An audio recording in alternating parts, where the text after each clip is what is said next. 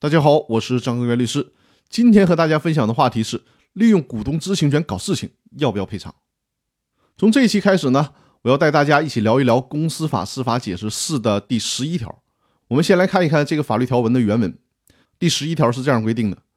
股东行使知情权后，泄露公司商业秘密，导致公司合法利益受到损害，公司请求该股东赔偿相关损失的，人民法院应当予以支持。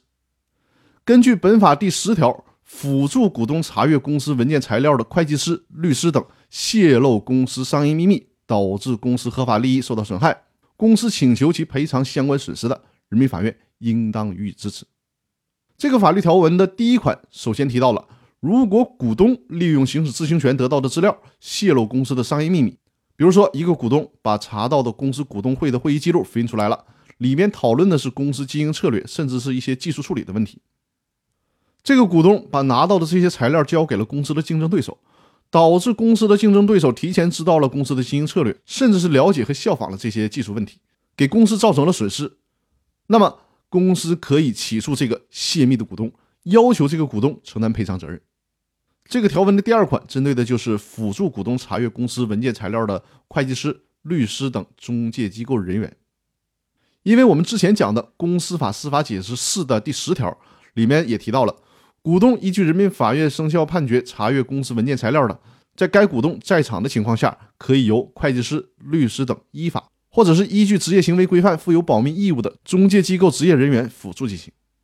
那如果这些中介机构人员无论是故意的还是过失的，泄露了公司商业秘密，也需要承担赔偿责任。比如说，聘请的会计师辅助股东查阅会计账簿，对会计账簿中的重要内容进行了摘抄，结果在回去的路上把摘抄信息的本子给丢了。恰好被公司的竞争对手捡到，那竞争对手利用这些信息给公司造成了损失，那么该会计师就需要承担赔偿责任。大家注意一下，这条司法解释当中，无论是股东还是辅助人泄露商业秘密，主观的状态既包括故意，也包括过失。另外，最高法院在理解与适用的这本书当中还强调，